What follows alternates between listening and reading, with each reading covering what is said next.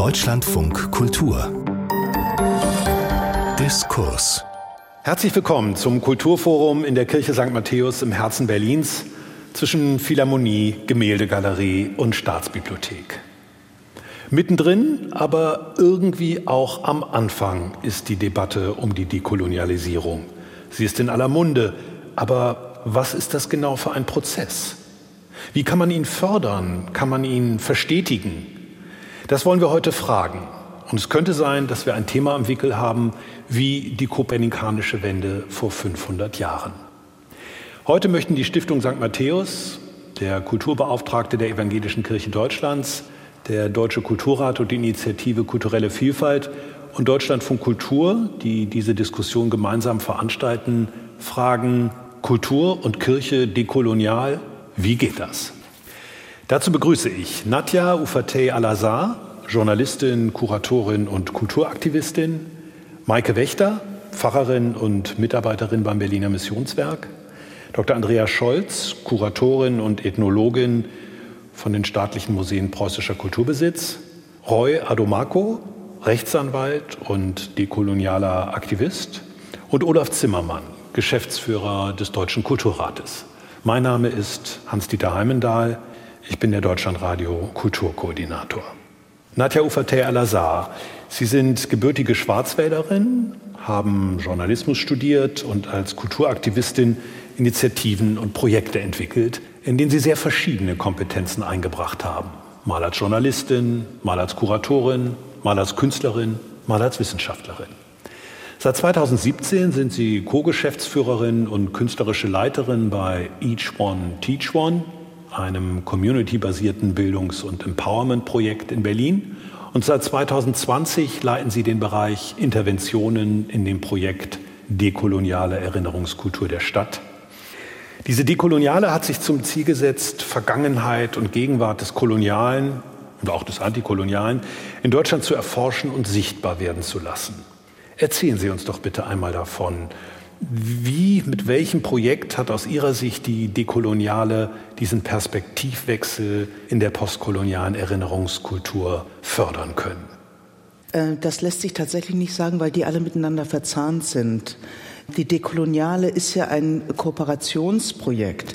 Wie Sie schon sagten, steht im Zentrum der Blick auf den deutschen Kolonialismus oder gerade auch Berlins Rolle darin, ähm, aber eben in seinen Auswirkungen, also immer in dieser transnationalen Verknüpfung mit Orten im globalen Süden, insbesondere auf dem afrikanischen Kontinent und eben auch der Darstellung und der Würdigung von antikolonialem Widerstand, es ist eine Kooperation von drei zivilgesellschaftlichen Trägern, eben Each One Teach One Iyoto, die ich repräsentiere im Rahmen der Dekoloniale, dann Berlin Postkolonial und die Initiative Schwarze Menschen in Deutschland, kurz ISD in Zusammenarbeit mit der Stiftung Stadtmuseum Berlin.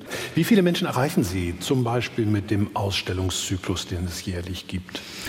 Wenn Sie jetzt von den Ausstellungen sprechen, dann sprechen Sie von den Kooperationsausstellungen, die wir jährlich mit mhm, einem genau. Bezirksmuseum machen. Jetzt ist es so, dass die auch noch laufen. Also die Ausstellung in äh, Treptow-Köpenick ist eine Dauerausstellung, wird auch so bleiben. Es ist auf jeden Fall ein sehr, sehr großes Interesse.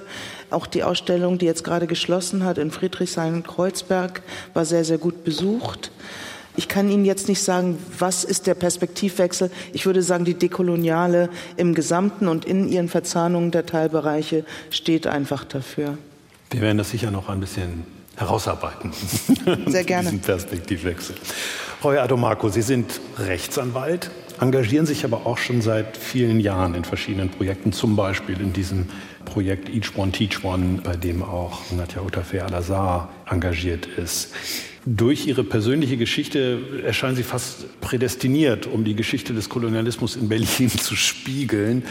Ähm, denn die Geschichte ihrer Familie äh, ist damit auf eine besondere Weise verwoben. Einer ihrer Vorfahren kam als Einwanderer aus Kamerun nach Deutschland, 1891 war das, und erhielt als erster die deutsche Staatsbürgerschaft. Die Geschichte ihrer Familie ist im Moment in einer Ausstellung nachvollziehbar. Auf den Spuren der Familie Dieck heißt die Ausstellung Geschichten schwarzer Menschen in Tempelhof Schöneberg im Museum Tempelhof Schöneberg. Wenn Sie mit Menschen, die das nachvollziehen, ins Gespräch kommen. Sie sind ja auch in Diskussionen selber dabei. Wie reagieren die darauf, dass es da eine so weit zurückreichende Geschichte in ihrer Familie mitten in Berlin gibt?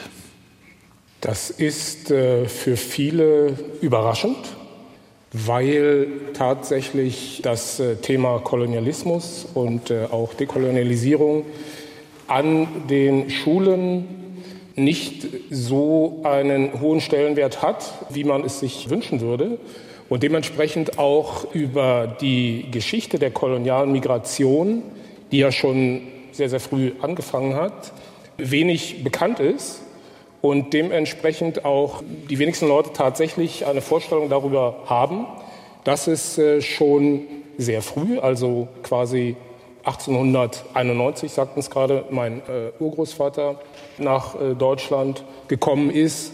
Das äh, ist eine Familiengeschichte, die ja sozusagen nicht einzigartig ist, weil er war ja nicht der Einzige, der in diesem Zeitraum äh, gekommen ist, sondern es gab durchaus einige hundert äh, Kolonialmigranten, von denen einige dann tatsächlich hier auch Familien gegründet haben, hier geblieben sind und ähm, tatsächlich auch einige sogar in, so wie unsere Familie jetzt in fünfter Generation hier in Deutschland leben. Wir hatten gerade am äh, letzten Wochenende ein Treffen aus Anlass sozusagen der Ausstellung im Museum Friedrichshain-Kreuzberg, die ja nun äh, leider ähm, schließt. Und aus diesem Anlass gab es dort nochmal eine Veranstaltung und auch einen Dank an die Protagonisten der Ausstellung dort, unter anderem von der Familie Boholle, Idiome. Und äh, die Nachkommen von denen oder einige von denen leben tatsächlich immer noch in Deutschland. Manche sind tatsächlich dann auch äh, angereist, also teilweise sogar aus den äh, Vereinigten Staaten. Und das war auch für mich eine interessante Erfahrung. Ich kannte die meisten vorher nicht und wir waren tatsächlich um die zehn Kolonialmigranten-NachfahrInnen. Und das war toll. Also das war einfach eine super Erfahrung, die kennenzulernen.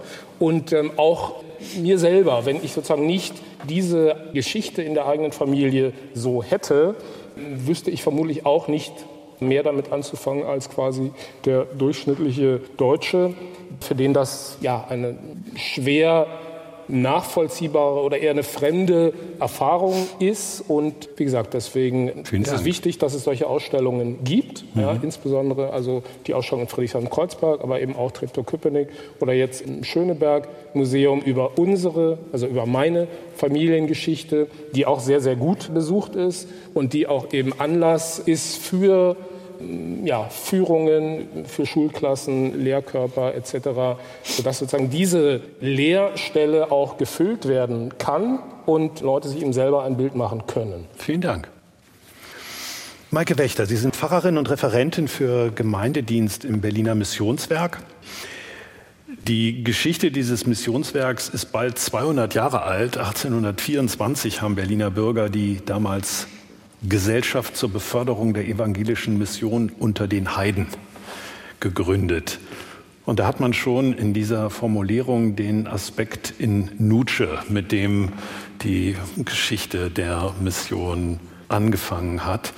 Seitdem hat sich sehr viel getan und es geht nicht mehr um Mission, es geht um Entwicklungszusammenarbeit in dem, was sie tun.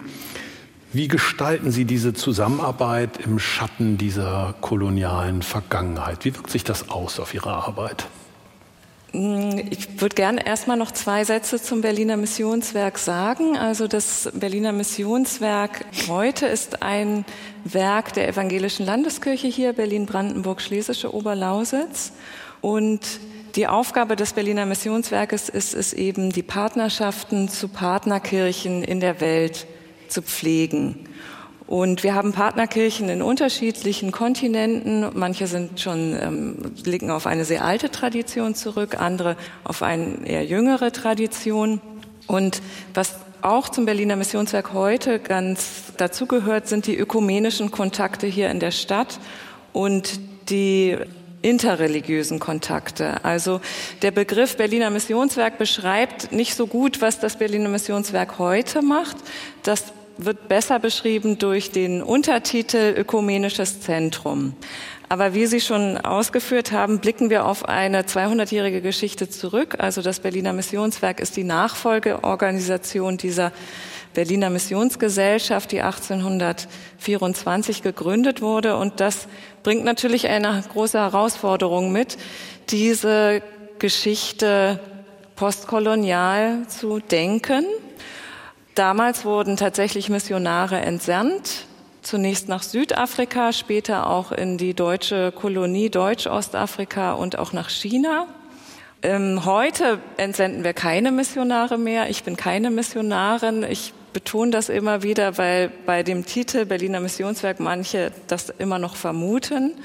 Aber da hat sich viel verändert in den äh, letzten Jahrhunderten, Jahrzehnten.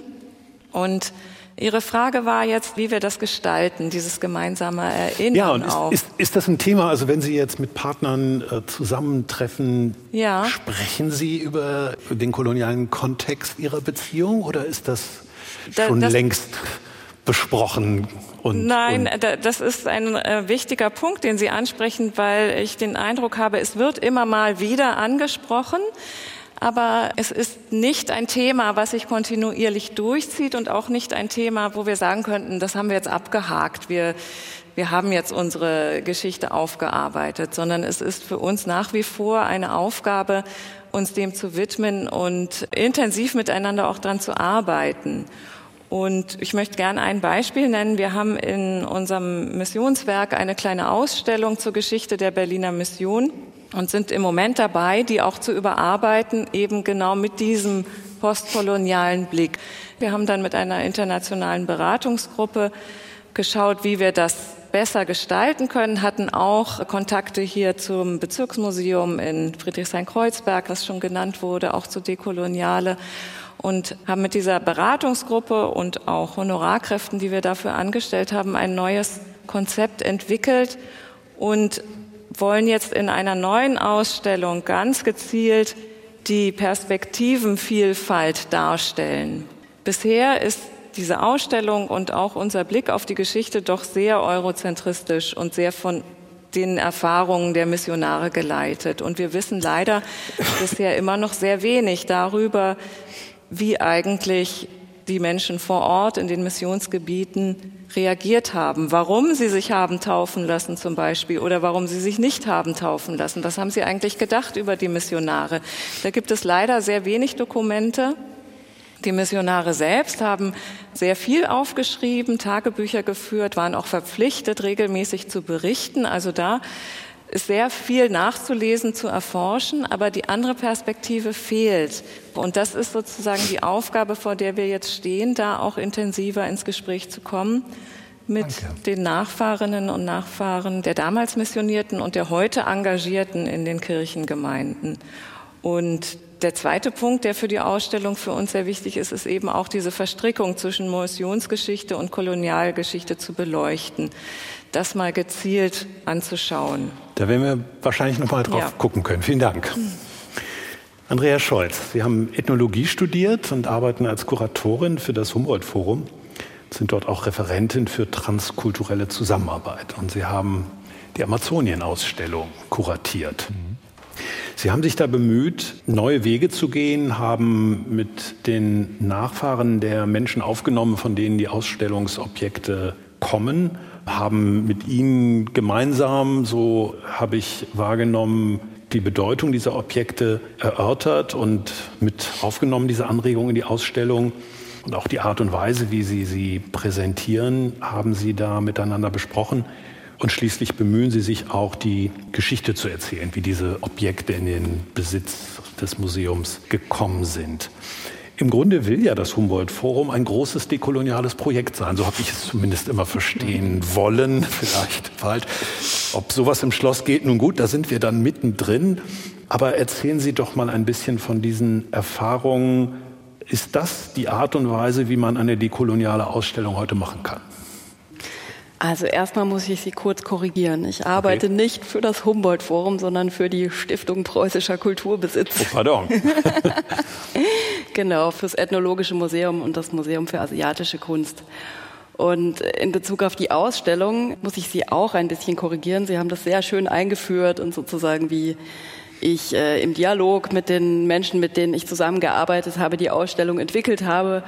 Ganz so war es nicht, aufgrund von äußeren Zwängen, weil Ausstellungen und Kulturinstitutionen sind das eine, aber das Leben der Menschen, mit denen man in Kontakt kommt, wenn man diesen Kontakt aufnimmt, ist eben das andere. Und was mich wirklich diese Zusammenarbeit gelehrt hat, ist, dass die Arbeit der Museen eigentlich über die Museen weit hinausgehen muss.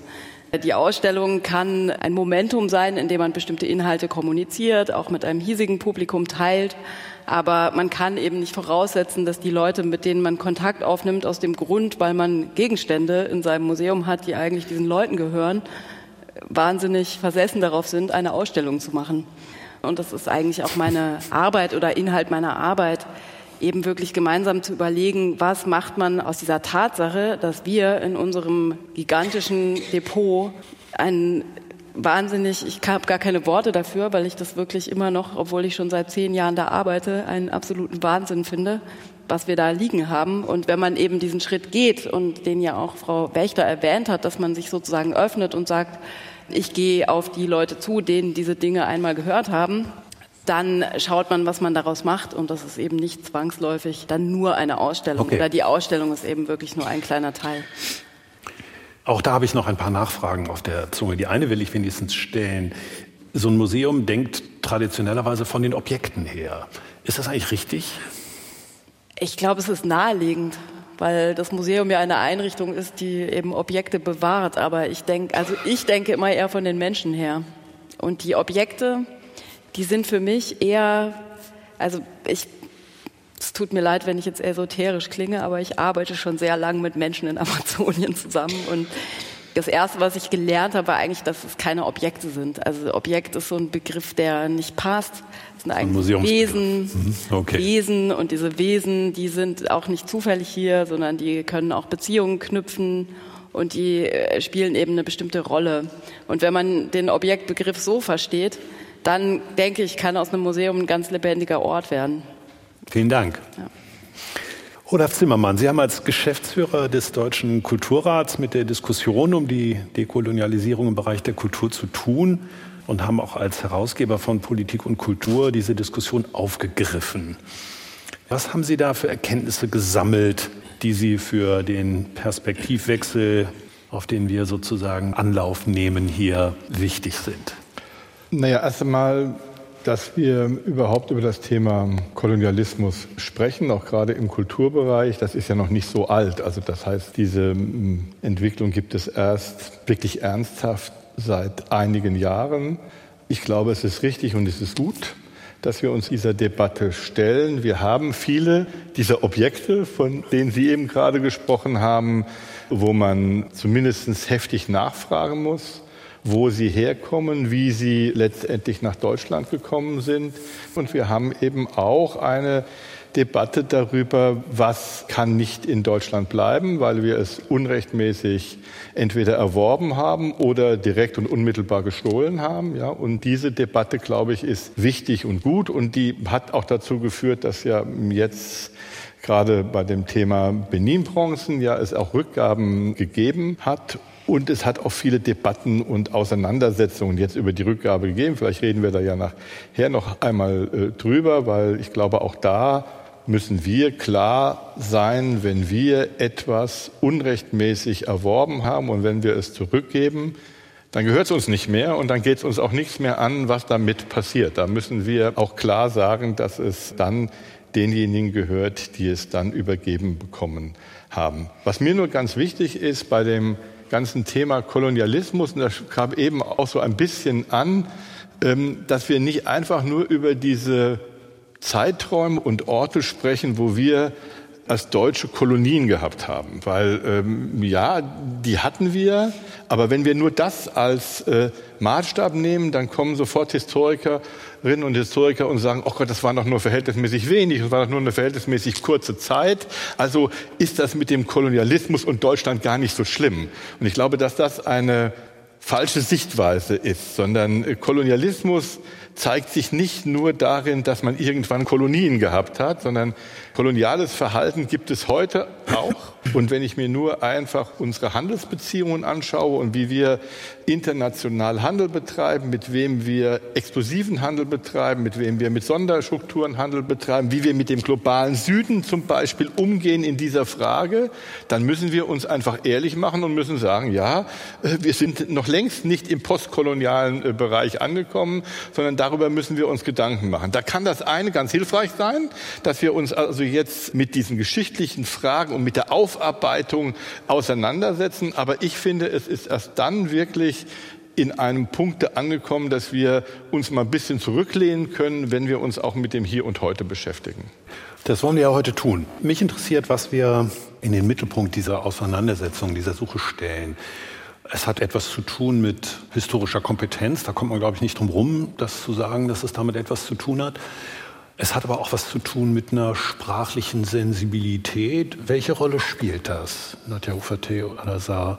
Ist das ein zentrales Thema in dem, was Sie an Vermittlungsarbeit leisten, Sprachsensibilisierung, oder würden Sie zunächst mal eher auf sowas wie eine historische Fundierung zielen?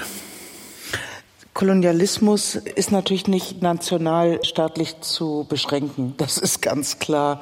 Es ist ja auch interessant zu sehen, dass Deutschland eingebettet in Europa oder die deutschen Vorläuferstaaten im europäischen Kontext, dass diese Ideologie der Selbstüberhöhung, der Arroganz und der Gewaltbereitschaft bis hin zum Genozid ein europaweites Phänomen war, und zwar seit 530 Jahren. Ich rede ja nicht nur vom modernen Kolonialismus des 19. Jahrhunderts. Also von daher, äh, wenn wir über Kolonialismus sprechen, dann reicht es auch nicht nur über historisch Fundiertheit zu sprechen. Ich denke auch, indem wir ja auch als Projekt einen Perspektivwechsel vollziehen, ist uns eigentlich die Erfahrungsebene sehr viel wichtiger, ein Stück weit. Äh, die Arbeit an der eigenen Dekolonisierung muss Europa und muss auch Deutschland leisten, was das Anschauen der Institutionen, der Institutionen, Geschichten der Universitäten, der Museen, der Kirchen betrifft. Das ist gar nicht so unbedingt unsere Aufgabe, jetzt im herkömmlich wissenschaftlich oder historisch historischen Sinne zu agieren.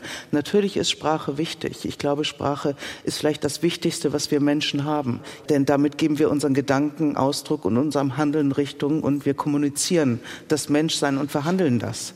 Äh, von da ist Sprache natürlich wichtig, aber die Ökonomie ist wichtig, die Spiritualität ist wichtig, die Kosmologien sich einmal anzuschauen. Was hat Europa eigentlich geritten, um sich so derart zu überhöhen, sich auch heute noch als zivilisiert zu bezeichnen und die anderen eben nicht. Also nach all diesem Grauen der letzten 530 Jahre und dass wir so entspannt da sitzen, äh, ist eigentlich für mich erstaunlich mhm. und schockierend. Äh, auch, dass das Thema Kolonialismus jetzt irgendwie interessant ist oder gerade jetzt schon der Begriff Dekolonisierung allen halben benutzt wird und auch wirklich seine, seine Trennschärfe ein Stück weit auch ein bisschen droht zu verlieren. Das ist alles für mich schon sehr bedenklich. Also erstmal muss ein ganz genauer Blick auf den Kolonialismus, was das eigentlich ausmacht, was das eigentlich bedeutet, äh, gewendet werden.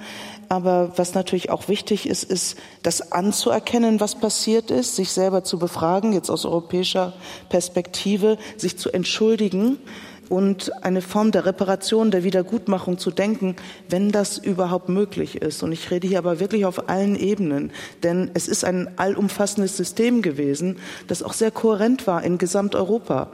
Und von daher, ja, kratzen wir da wirklich nur ein, ein bisschen so an der Oberfläche. Ich glaube, Ihre Ambivalenz verstehen zu können und frage mich, wie man damit umgeht. Also die ganze Geschichte ist ziemlich komplex, ziemlich kompliziert. Und wir wollen aber ja gerne irgendwie reinkommen in so etwas, ich weiß gar nicht, wie man das beschreiben soll, eine Form von Einübung von Dekolonialisierung oder so etwas. Wie ist es mit Ihnen hier in der Runde? Können Sie meine Schwierigkeit nachvollziehen, diese Ambivalenz, dass es auf der einen Seite ganz schön kompliziert ist, diesen Diskurs zu führen und wir auf der anderen Seite ja eigentlich dafür werben wollen, dass er breit geführt wird? Also ich, Bitte, Frau Wächter. Meine Erfahrung jetzt im Bereich Mission und Kolonialismus ist, dass tatsächlich viele das auch trennen und sagen, Mission ist ein eigenes Thema und Kolonialismus ist ein anderes Thema. Und ich denke, da merkt man schon, dass da, würde ich sagen, ein schwieriger Ansatz dahinter steht, weil natürlich, wie wir gehört haben, der Kolonialismus ist eine 500-jährige Geschichte, ist eine europäische Geisteshaltung der letzten Jahrhunderte und natürlich es hat Mission immer in diesem Rahmen stattgefunden. Man kann es nicht wirklich trennen. Die Überzeugungen von Missionaren waren sicherlich andere als von Kolonialbeamten, aber trotzdem hatten sie auch dieses rassistische Weltbild und diese eigene Überhöhung des eigenen Selbst. Und insofern lässt es sich auch wiederum nicht trennen. Und da fehlt vielfach noch das Wissen, weil es auch an Schulen ja wirklich sehr dürftig bisher nur gelehrt wird. Und ich denke aber, also wir können einfach wirklich alle noch sehr, sehr viel lernen. Und das ist doch eigentlich eine tolle Gelegenheit und sollte einem Ansporn geben, da einfach auch die Geschichte zu entdecken. Also insofern würde ich mir wünschen, dass sich viel mehr Räume ermöglichen und Veranstaltungen und Gelegenheiten, wo wir einfach diese Geschichte mit all ihren verschiedenen Facetten aus unterschiedlichen Perspektiven auch kennenlernen können. Ich, ich, glaube einfach, dass es ja nicht ausreicht, einfach jetzt nur sich mit Kolonialismus als ein Geschichtsthema zu beschäftigen. Das ist wichtig. Also ich kann wenn ich mich nicht vollkommen falsch erinnere, habe ich in meiner Schulzeit nicht ein einziges Wort über Kolonialismus gehört. Also das heißt, das ist erst später gekommen und ich hoffe, dass heute in den Schulen über dieses Thema weit mehr berichtet wird und dass es auch in die Jetztzeit hinübergezogen wird. Ich glaube, wir müssen ja mehrere Sachen nebeneinander machen. Also wir müssen einmal schon schauen, was haben wir zu verantworten? Und ich finde es richtig, dass wir, Sie haben es eben angesprochen, Reparation oder Wiedergutmachung oder wie wir das nennen. Ich glaube, das ist schon auch eine angemessene Frage, wie wir damit umgehen. Im Kulturbereich heißt das eben auch, sich von vermeintlich den eigenen Kunstschätzen trennen zu können, die einem in Wirklichkeit auch gar nicht gehören, aber vielleicht eben auch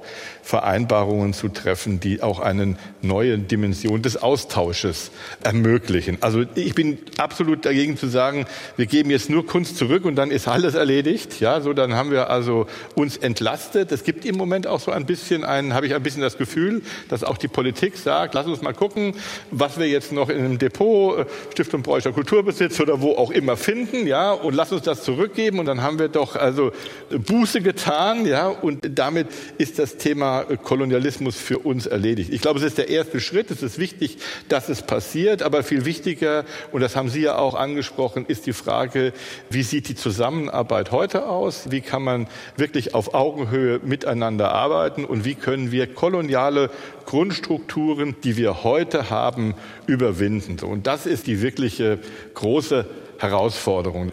Dann haben wir erst dieses Thema Kolonialismus, finde ich, in einer vernünftigen Art und Weise bearbeitet und vielleicht auch abgearbeitet. Aber ich will gleich da sagen, davon, davon sind wir weit entfernt. Ja? Also deswegen äh, werden wir, ich sag mal, das Buch nicht in den nächsten Jahren schließen können und sagen können, jetzt haben wir doch richtig toll uns dekolonialisiert. Andrea Scholz. Ja, dazu fallen mir zwei Sachen ein. Zum einen finde ich es wirklich signifikant, dass eben der ganze Fokus immer so stark auf der höfischen Kunst liegt bei diesen Rückgaben, hm. weil wir in gewisser Weise da ja auch unser Bild davon, was irgendwie genuine Schätze sind, projizieren und dann fand ich das also persönlich natürlich auch äh, gut mit den Rückgaben und alles. Also ich bin überhaupt nicht gegen Rückgaben, ich bin aber voll bei Ihnen, dass eigentlich da viel mehr passieren müsste und dass ich das Gefühl habe, damit äh, kauft man sich jetzt so ein reines Gewissen und dann hat man mal so richtig was zurückgegeben, was richtig viel wert ist und dann kann man aber im Grunde in vielen Bereichen weitermachen wie bisher, die ja viel krasser sind und viel virulenter und viel mehr unsere Gegenwart beeinflussen, eben ökonomische Beziehungen, die ganze Klimakrise etc., wie damit umgegangen wird. Und dann komme ich zu meinem zweiten Punkt, dass ich glaube, dass wir wirklich also wirklich noch einen weiten Weg gehen müssen, um uns eben von diesem Überlegenheitsgedanken zu verabschieden. Also eben zum Beispiel, wenn man mit Indigenen zusammenarbeitet, da werden dann die PartnerInnen normalerweise auf eine bestimmte Rolle degradiert. Also das sind dann die Hüter der Natur und so, ne? Und auch so ein bisschen verniedlicht und eben wirklich mal ernst zu nehmen, was diese Leute denken und wie sie die Welt betrachten. Also da glaube ich auch, da sind wir noch eine ganze mhm. Ecke von entfernt und ich glaube, ganz viele haben noch nicht mal angefangen, also sozusagen irgendwie den eigenen Universalismus zu hinterfragen. Also das finde ich wäre eigentlich mal das Erste. Und ich glaube, es Bitte. Anschließen. Es geht, ja, es geht ja nicht nur um den eigenen Universalismus, der zu hinterfragen ist, sondern es geht um eigene koloniale Denkmuster, die vielerorts noch vorhanden sind, die sozusagen die Teilnahme an dem Diskurs auch so schwierig machen. Und die, Teilnahme an dem Diskurs ist ja auch nicht voraussetzungslos sozusagen für jeden möglich, der guten Willens ist, sondern es gehört schon, glaube ich, auch eine gewisse Kenntnis über koloniale Realitäten und Kontinuitäten ähm, dazu. Es gehört auch Wissen dazu, wie sozusagen die Folgewirkungen des Kolonialismus bis heute sind. Und da reicht eben allein der gute Wille zur Beteiligung nicht aus. Also wichtig ist tatsächlich ein Dialog auf Augenhöhe und auch die Nachfahren, die Nachkommen kolonial Betroffener also wie eben auch von meiner Familie, mit in den Dialog einzubeziehen, so wie es aus meiner Sicht sehr, sehr gut und in gewisser Weise vorbildlich jetzt bei der Ausstellung erfolgt ist, bei der wir teilgenommen haben. Da war es tatsächlich so, dass das Kuratorenteam auf uns zugekommen ist, eben als Nachkommen und gewissermaßen könnte man sagen, dass wir quasi mit kuratiert haben. Diese Ausstellung, es wurde sozusagen eigentlich jeder Schritt dieser Ausstellung mit uns als Familie abgestimmt. Es wurde auch an eigenen, vielleicht bis zu dem Zeitpunkt teilweise nicht vorhandenen Hintergründen auch gearbeitet. Das heißt, wir haben dann auch im Rahmen dieser Ausstellung beispielsweise einen Sensitivity Workshop gemacht, einfach auch um dem Kuratorenteam, ein rein weißes Kuratorenteam, eben die ähm, Möglichkeit zu geben, sich nochmal mit bestimmten Fragestellungen auseinanderzusetzen, die vielleicht vorher nicht so auf dem Schirm gewesen waren und natürlich auch die Expertise und die Möglichkeit, eben Stimmen einzubeziehen, auch schwarze Stimmen, gerade in diesem Kontext natürlich. Also unsere Stimmen auf der einen Seite tatsächlich als Ergänzung für eine Perspektive, die sozusagen über diese weißzentristische Perspektive äh, hinausgeht, aber natürlich auch eben als Betroffene, als mhm. die Nachfahren mhm. der äh, Kolonialmigranten. Und diese Voraussetzungen für einen gleichberechtigten Diskurs auf Augenhöhe zu schaffen, das ist letztendlich auch die, ja, die Notwendigkeit, damit überhaupt dieser Diskurs so geführt werden kann. Ne? Also wie gesagt, guter Wille allein reicht nicht aus. Da gibt es genügend Beispiele. Sie wissen, wovon ich spreche. Da äh, gehört noch ein bisschen mehr dazu. Mhm. Es geht darum, etwas aus einem Beziehungsgeschehen heraus zu entwickeln, was man vielleicht vorher gar nicht in diesem Maße als das Ergebnis einer Beziehungsarbeit wahrgenommen hat. So will ich es einmal formulieren und gucke zu Frau Wächter mit der neugierigen Frage, was wünschen sich Ihre Partner, Partnerkirchen meistens, von Ihnen in der Zusammenarbeit mit dem Berliner Missionswerk? Das ist natürlich sehr vielfältig und unterschiedlich, aber ich möchte ein Beispiel geben äh, von einer Zusammenarbeit in Tansania mit unserer Partnerkirche in Tansania. Und mein Kollege, der Afrika-Referent ist und dort die Beziehungen pflegt, hat mit Gemeindevertretern verabredet, eine Jugendbegegnung zu initiieren zwischen Jugendlichen aus Berlin, Brandenburg und Tansania und sein Fokus war, wir wollen gerne auf den Kolonialismus schauen und das aufarbeiten. So war die erste Verabredung und dann nach einigen Gesprächen hin und her kam dann aus Tansania der Wunsch, naja, Kolonialismus, Geschichtsrückblick ist jetzt vielleicht doch nicht unser Thema. Wir finden es wichtiger, auf aktuelle Themen zu gucken und als Beispiel wurde Klimawandel genannt. Und Jetzt versuchen Sie gemeinsam das Thema aus beiden Perspektiven zusammenzustricken. Und das knüpft ja an, was hier auch schon gesagt wurde, dass im Grunde genommen vieles auch zusammenhängt. Die gegenwärtigen Probleme, die sich zeigen, der gegenwärtige Neokolonialismus oder auch die Klimakrise, wurzeln unter anderem eben auch in den Folgen des Kolonialismus. Und Insofern ist das ein Wunsch, der dort äh, explizit formuliert wurde und ich bin sehr gespannt, was aus diesem Projekt erwächst und wie die Gespräche dann vor Ort laufen werden. Ich habe vorhin gesagt, Sie machen, also Sie, das Berliner Missionswerk, machen Entwicklungszusammenarbeit. Ist das eigentlich richtig? Ist es nicht eher Begegnungsarbeit? Ja, also es ist mehr Begegnungsarbeit und Entwicklungszusammenarbeit, würde ich auch sagen, ist nicht das richtige Wort. Es ist so, dass wir auch Projekte in Partnerkirchen unterstützen, aber nicht selber Projekte initiieren, sondern das sind Projekte, die dort vor Ort aufgebaut werden und die bei uns quasi Fördergelder beantragen können. Andrea Scholz, ich habe im letzten Sommer eine kleine Tournee durch verschiedene Museen gemacht, die man früher als Völkerkundemuseen bezeichnet hätte. Ich war in Amsterdam, ich war in Brüssel, ich war in Köln. Unter anderem hat mich sehr beeindruckt in Brüssel das alleine, beziehungsweise im Vorort von Brüssel das alleine ist ja schon ein gigantisches, äh, vielschichtiges Projekt, weil es eine große Inszenierung des damaligen belgischen Königs, der im Kongo eine entsetzliche diktaturartige Verwaltung aufgeführt hat. Zumindest ist also dieses Museum, das auch eine Aufarbeitung der Geschichte dieses Museums und dieser verschiedenen Dinge ist, hat einen Raum, jungen Künstlern aus dem Kongo. Eine starke Seite dieses Museums ist, dass es ausschließlich dem Kongo gewidmet ist. Und die Themen dieser jungen Künstler aus dem Kongo waren eine unglaubliche Bereicherung dieses Museums, so ähnlich wie Frau Wächter es erzählt. Die haben andere Themen, nicht primär den Kolonialismus. Die haben schon eine Menge an Themen und Fragen, die was zu tun haben mit ökonomischer Zusammenarbeit und mit globaler Zusammenarbeit. Aber sozusagen diese historische Dimension jetzt in irgendeiner Weise zu klären, das war eher sehr beiläufig. Was würde das heißen für das, was so die Aufgabe ist, die sich mit den Sammlungen, für die Sie arbeiten, ergeben würde? Können Sie die nicht einfach beiseite stellen und sagen, wir wollen kulturelle Kompetenz fördern in zwei Richtungen? Oder ist das, ist das schief? Naja, also ich glaube schon, dass die Sammlungen eine wichtige Rolle spielen. Also nach meiner Erfahrung können die ähm, sehr viel auslösen. Also auch, dass PartnerInnen sich nochmal anders mit ihrer eigenen Geschichte auseinandersetzen, Dingen begegnen, denen sie sonst nicht begegnen würden, einfach weil sie vor Ort nicht mehr vorhanden sind. Das muss man so brutal sagen, dass das auch gute Konsequenzen haben kann im Sinne von, dass äh, dadurch eine Stärkung von bestimmten pädagogischen Aktivitäten erfolgt, dass junge Leute sich interessieren, weil gerade in indigenen Gesellschaften, tut mir leid, dass ich immer wieder über meine eigenen Beispiele rede, aber da kenne ich Nein, natürlich. aus.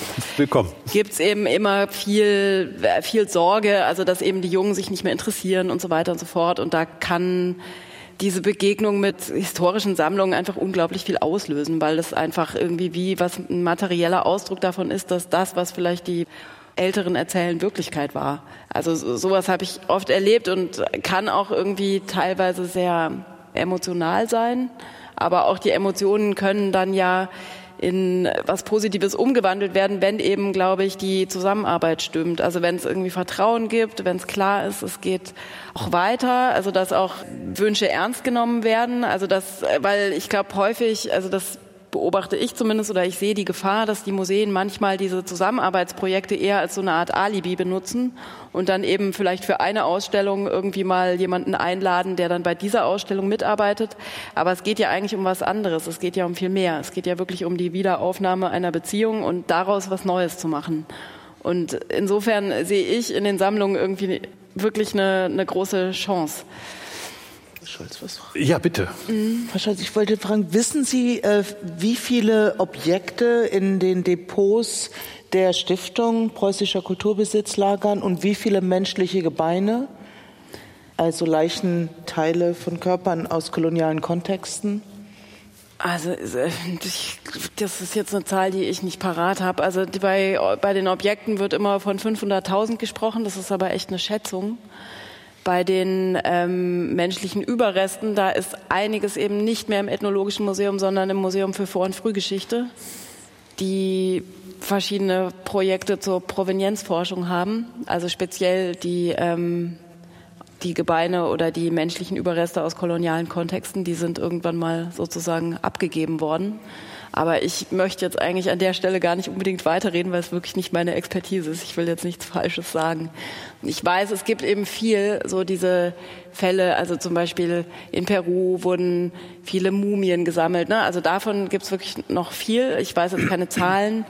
Und ähm, das ist halt wirklich, also davon abgesehen, dass die Objekte an sich ja schon eine Last sind, ist das natürlich noch eine viel größere Last. Ne? Also wie geht man damit um? Also in Peru will diese Mumien keiner haben, da sind die Museen selber voll davon. Und was, ja, also ich, ich denke, das ist irgendwie eine ganz schöne Bürde, was man damit macht. Mich interessierte umgeht. eher eben aus, insbesondere aus Ruanda, Tansania. Ich hatte gehört, dass die Stiftung Preußischer Kulturbesitz viele Schädel aus Tansania Wie gesagt, hat. Ich glaube, das ist alles äh, im MVF, also im Museum für Vor- und Frühgeschichte mittlerweile. Frau Ufater Al-Azhar, darf ich noch mal eine andere Frage stellen? Ich habe in einem Interview mit Ihnen gelesen, dass Sie vor allem dann erst eine Dekolonialisierung für nachhaltig halten würden, wenn es einen Wandel in den Strukturen gibt. An welche Strukturen denken Sie dabei? Ja gut, ich, ich merke auch jetzt hier, wir suchen in diesem Gespräch so ein bisschen nach ja, Arten und Weisen des Umgangs oder das mhm. zu penetrieren überhaupt. Strukturen ist eben das, was resultiert aus dieser Geschichtlichkeit, aus diesen Geschichten. Und ich denke aber auch die Aufgabe Europas, die Aufgabe Deutschlands unterscheidet sich mit Sicherheit. Der Weg, der gegangen werden muss, auch von den Wegen und den Diskursen der ehemals Kolonisierten. Also es ist ja auch so ein ungeheurer Harmonisierungsbedarf da. Ich äh, möchte Sie nicht angreifen, keineswegs, aber wenn ich Ihnen zuhöre, dann klingt das wie eine Klassenfahrt. Wie schön und wie interessant und wie cool das doch ist, sich endlich mal ein bisschen mit dieser coolen Kolonialgeschichte auseinanderzusetzen. Und das, das schockiert mich. Oder ich finde es auch ein Stück weit ja fast respektlos oder beleidigend. Wenn ich in diesem Ton auch äh, das, das Sprechen höre, muss ich schon wirklich sagen, gerade aus einer christlichen Perspektive würde ich doch erwarten, wirklich mal Tür und Tor zu öffnen, dem Umfang des Grauens, der Gewalt und der Menschenverachtung die Teil dieses Projekts war. Das ist was Cooles vielleicht für weiße Berliner Kinder. Für schwarze Berliner Kinder ist es ein Albtraum, ne, die davon wissen. Das heißt, wir müssen äh, ein Stück weit wirklich mal ganz ehrlich äh, darüber sprechen, was da eigentlich passiert ist. Da wurden auch Menschen zu Heiden, also zu Nichtmenschen erklärt. Und da wurde gesagt, hier ist das Buch und wenn du nicht mitmachst, dann hast du äh, keinen Anspruch auf Seelenheil. Dann wirst du in der ewigen Verdammnis spuren.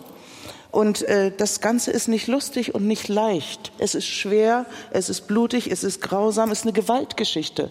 Und dieser Geschichte muss sich die Mission auf jeden Fall stellen. Denn die Mission wanderte mit den Soldaten und mit den Händlern und wurde auch von denen geschützt. Und sie segneten die Boote, die den Hamburger Hafen verließen.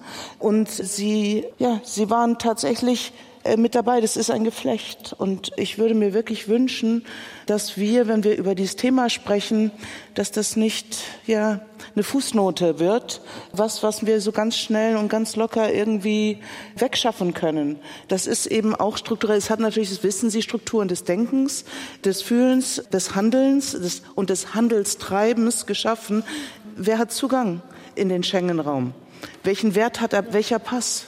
Ja, ich kriege, wenn ich kuratiere, äh, meine Gäste nicht nach Deutschland. Ja, das ist schockierend. Die Strukturen kennen wir doch alle. Das muss ich ja gar nicht. Am, am liebsten wäre es, wenn Sie mir alle die Strukturen nennen. Die Strukturen des Denkens, des Fühlens. Was ist schön? Was ist Kunst? Was ist Wissen? Ja, und dann was, welche Bilder kommen Ihnen da in den Kopf? Und was ist keine Kunst? Was ist kein Wissen? Was ist Religion? Und so weiter. Also äh, und die Leichtigkeit, mit der wir jetzt auch sagen, ach, sehen Sie jetzt die Benin-Bronzen, ja, die haben die Engländer geklaut. Das ist mal ganz leicht, das zurückzugeben. Mich würde wirklich mal interessieren, 90 Prozent geschätzt des afrikanischen Kulturerbes befindet sich außerhalb des Kontinents. 90 Prozent mindestens. Also wir sprechen hier von Millionen von Objekten, die genommen wurden, sakrale Objekte, die auch einfach ausgestellt wurden, Menschen, die ausgestellt wurden, hier in Berlin, im Berliner Zoo konnten sie Menschen angucken. Hagenbeck wollte in Rehbergen Menschen ausstellen. Menschen wurden in Treptow ausgestellt. Das ist doch der Wahnsinn, dass wir nicht heulen und schreien hier. Wundert mich. Wir sitzen so ganz gelassen da und sagen, ja, ne, können wir uns jetzt mal angucken, machen wir eine schicke kooperative Ausstellung. Also ich bin sehr hart, ich bin sehr ehrlich, ja, äh, und ich lege auch immer wieder den Finger in diese Wunde, weil ich es einfach nicht verstehen kann, dass äh, die Entmenschlichung, die auch auf Täterseite, auf Nachfahrinnen der Täterseite, dass das so eine gewisse Gelassenheit ist oder auch eine gewisse Gelangweiltheit, das kann ich nicht nachvollziehen. Äh, ich habe selbst meine Tochter hier durchs deutsche Schulsystem gebracht. Klar, die Schule ist das, was als allerletztes, das ist der Trickle-Down-Effekt, ja. Zum Schluss kommt es dann an. Dazu müssen aber erstmal ganz andere Dinge geschehen. Und ich verstehe aber wirklich nicht, warum es keine wirklich große Empörung gibt. Wirklich große Empörung. Ähm, das ist mir unklar. Vielen Dank für das Teilen Ihrer Wut mit uns, Ihrer Empörung.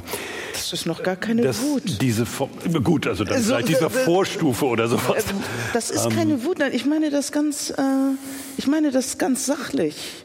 Äh, das ist doch nichts, wo man eigentlich gelassen bleiben kann.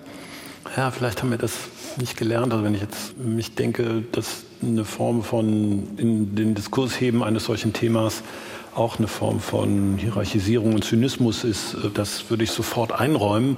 Ich habe es trotzdem für eine Art von notwendiger Kulturtechnik gehalten, um sowas wie ein Gespräch zu führen, das ich für einen Gewinn halte, ja, für eine Chance, sich auszutauschen.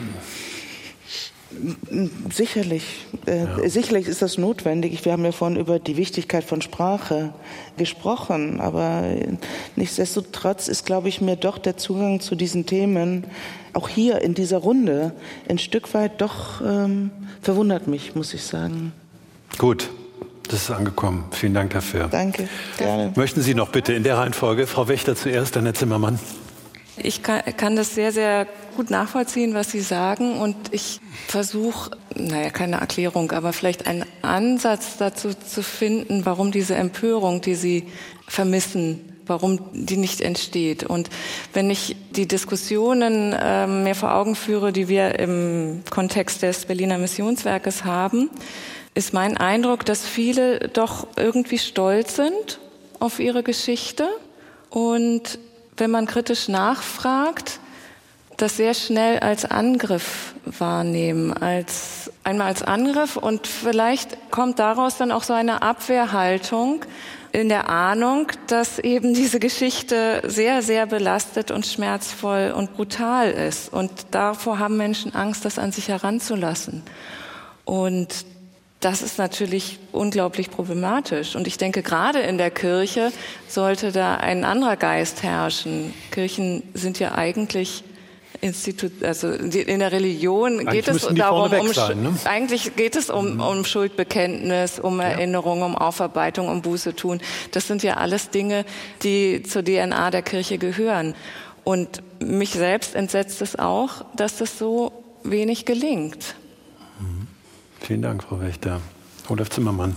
Ich will ganz offen sagen, ich habe ein bisschen Schwierigkeiten, das nachzuvollziehen, was Sie gesagt haben und auch wie Sie es gesagt haben. Also ich finde, dass hier auch auf diesem Podium, ich sag mal, die Ernsthaftigkeit, sich mit diesem Thema auseinanderzusetzen, ich finde, von allen zumindest versucht wurde, klarzumachen und zu zeigen. Wir haben bestimmte Themen, die ich glaube, wir nur politisch verändern können, wenn wir sie versuchen, auch aus einer verständlichen persönlichen Betroffenheit in eine allgemeine Struktur hineinzuziehen. Also es wurden bestimmte Sachen gesagt, da stimme ich ja 100 Prozent zu. Menschliche Gebeine zum Beispiel müssen zurückgegeben werden, egal wie sie erworben wurden. Also ganz egal, ob, ob sie äh, äh legal oder nicht legal, spielt überhaupt gar keine Rolle. Menschliche Gebeine müssen zurückgegeben werden. Ich glaube, das ist auch mittlerweile ist absolut Konsens. Konsens. Ja, das ja. wird überhaupt nicht in Frage gestellt. Die Frage ist nur, wem gibt man sie zurück? Das ist doch das große Problem. Also das heißt, ich kann sie ja nicht einfach irgendwo auf eine Straße stellen, sondern das ist ein schwieriger und komplizierter Prozess. Und ich finde, wir müssen zumindest ernst nehmen, dass alle die, die da im Moment im Bereich der Verantwortung sind, versuchen, einen Weg zu finden, wie damit umgegangen werden soll. Ich finde es auch richtig und notwendig, dass wir auch bei bei Symbolen. Und die Benin-Bronzen sind zum Beispiel Symbole. Das sind Symbole, sie sind wertvoll und gleichzeitig werden sie zurückgegeben. Und ich finde es richtig, wie es jetzt gelaufen ist sie zurückzugeben. Ich fand es sehr problematisch, dass es äh, ja jetzt eine Debatte gab, äh, darf dann in Nigeria der scheidende Regierungschef das, was ihm zurückgegeben worden ist, quasi dem Ober von Benin schenken, ja, und, und hätten wir das nicht verhindern sollen, ja, das ist kolonialistisches Denken, das muss ich klar sagen. Also wenn, wenn die uns nicht gehören, wenn wir sie mit dem Bewusstsein, dass die Briten sie gestohlen haben, wenn wir also diese Hehlerware gekauft haben, dann können wir nicht, wenn wir sie zurückgegeben haben, sagen, aber jetzt haben wir noch eine ganz genaue Idee, was ihr damit macht und da hätten wir doch die Vorstellung und diese okay, Vorstellung. Ich glaube einfach, dass man anerkennen muss, dass wir diesen Weg versuchen zu gehen. Das ist ein politischer Weg. Das ist nicht. Okay, da, da, spricht der Kulturpolitiker. Ja, na gut, aber wir müssen ja eine Lösung finden. Es hilft ja nichts. Also ja, ich glaube, die, nicht, wenn, ich wollte, wollte, das nur sagen, wenn wir glaube, die Botschaft über ist das Thema der persönlichen Betroffenheit. Ähm, das war ein Plädoyer dafür, etwas in Politik umsetzbar zu machen, ja. etwas handhabbar zu machen, mit einem Prozess umzugehen, von dem ich auch glaube, dass es sehr viel besser ist, ihn zu haben, als ihn nicht zu haben. Ändert aber nichts daran, dass es auch ein Wie dieses Prozesses gibt. Ja, es ist auch gut, Dissens zu haben und Konflikt. Natürlich habe ich eine andere Perspektive Klar. als Sie, eine andere Rolle und einen anderen Lebenskampf gehabt. Äh, von da spreche ich von einer anderen Position. Das ist vollkommen normal, denke ich. Aber was Sie gesagt haben, äh, da stimme ich auch in Teilen zu. Es gibt menschliche Gebeine in deutschen Depots äh, und jetzt besteht ein Konsens seit einigen Jahren, die ja. sollten zurückgegeben werden. Aber wie? Das ist gut. Und was ich mir wünsche, ist, dass alle sich fragen, was sind wir für ein Land, was sind wir für eine Kultur, dass wir menschliche Gebeine in unseren Archiven und Depots hatten. Was hat uns geritten? Was ist in unserer Ideengeschichte und in unserer Kultur? Was ist da? Und auch, dass wir reden über die, die Benin-Bronzen sind ein Symbol und die sind wertvoll. Ja, die sind wertvoll, weil es so eine gewisse Hierarchisierung gibt in der Kunstgeschichte. Das ist aus Bronze und das ist irgendwie figural und drum ist es wertvoll aus europäischer Sicht und andere Sachen äh, aus Holz vielleicht nicht. Das hat aber eine vollkommen andere Wertigkeit, je nachdem, von welchen Kulturen, von welchen Gesellschaften wir aus denken. Und es ist eine Symbolpolitik, zumal äh, die Benin-Bronzen eben tatsächlich durch einen Angriff der Briten auf Benin City erfolgt sind. Es macht es leichter. Deutschland hat die Dinge, die sie selber auch geraubt haben, bislang nicht, obwohl sehr klar ist, wie genozidal oder wie gewalthaft auch sie sich das angeeignet haben, das Luftboot meinetwegen, aber es gibt mhm. auch noch viele andere, nicht zurückgegeben im Möbeltransporter bislang. Das ist einfach nicht passiert. Die Ngonzo-Statue, die ein sakrales Objekt, denn so in Kamerun ist, äh, haben sie zwar aus der Vitrine genommen, ist aber immer noch nicht zurück. Das ist die Gottheit, denn so. Also ich meine damit, was sind wir für Leute, was ist das für eine Kultur, die immer noch so gelassen und jetzt so rational und so sagt, ja, jetzt müssen wir erstmal so einen Schritt nach dem anderen. Ich frage nur, eigentlich müssten, ich wünsche mir eben, dass Deutschland und überhaupt Europa wirklich in seine Geschichtlichkeit schaut, in seine Wurzeln schaut und versucht herauszufinden, was ist das, was Deutschland und Europa so gewaltvoll und so arrogant gemacht hat. Das ist doch wichtig. Andrea Scholz. Also zum einen, was denken Sie, was äh, Leute denken, die zum Beispiel in Museen arbeiten? Also das meinte ich vorhin mit Bürde.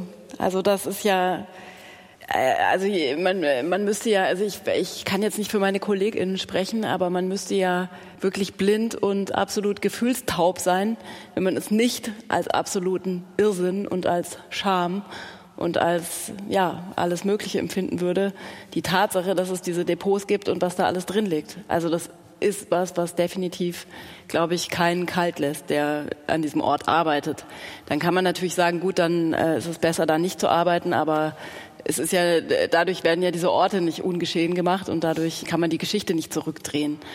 Das ist das eine. Und das andere denke ich aber, dass es eben extrem wichtig ist, diese, diese ganze Ungerechtigkeit und diesen ganzen Irrsinn und diesen ganze, ganze Gewalt eben auch wirklich konsequent, und das haben wir jetzt mehrfach gesagt, in die Gegenwart zu ziehen und wirklich zu überlegen, was ist es denn, was uns jetzt irgendwie als Gesellschaften Schmerzen bereitet und warum schaffen wir es nicht, eine gerechtere Welt zu bauen? Warum schaffen wir es nicht, zusammenzuleben? Und klar, natürlich hat das ganz viel mit unserer Vergangenheit zu tun. Aber irgendwie, also ich habe immer das Gefühl, wir müssen irgendwie gucken, dass wir wie, und das geht wahrscheinlich nur in ganz vielen kleinen Ansätzen und ganz vielen kleinen Wegen, wirklich daran bauen, dass wir bessere Beziehungen haben, dass wir, und das hört sich jetzt vielleicht wieder ein bisschen nach Klassenfahrt an für Sie, so soll es nicht klingen. Aber was sollen wir machen? Also wir können ja nicht in dieser Erstarrung vor der Gewalt irgendwie stehen bleiben. Also wir, ich persönlich habe das Gefühl, ich habe nur ein Leben und dieses Leben muss ich so nutzen, dass ich irgendwie dazu beitrage, meinen Teil, die Gesellschaft besser zu machen. Und das hört sich jetzt extrem pathetisch an, aber das sollten wir irgendwie alle, denke ich, tun. Und jeder an seinem Ort. Und wenn es das Museumsdepot ist, dann ist es definitiv kein einfacher Ort. Vielen Dank, Andrea Scholz. Und großen Dank an Nadja Ufate Al-Azhar, Journalistin, Kuratorin und Kulturaktivistin, auch für die Art und Weise, wie sie sich hier eingebracht haben und dadurch etwas beigetragen haben zu dieser Diskussion, dass vielleicht wirklich eine Dekolonialisierung war. Vielen Dank an Maike Wächter, Pfarrerin und Mitarbeiterin im Berliner Missionswerk, an Andrea Scholz, Kuratorin und Ethnologin von den Staatlichen Museen Preußischer Kulturbesitz und an Roy Adomako, dekolonialer Kulturaktivist. War Ihnen nicht ganz so recht als Selbstbeschreibung, aber Rechtsanwalt sind Sie auf jeden Fall. Das stimmt. Vielen Dank. Und an Olaf Zimmermann, den Geschäftsführer des Deutschen Kulturrates. Mein Name ist Hans-Dieter Heimendahl. Ich bin Kulturkoordinator bei Deutschlandradio. Vielen Dank.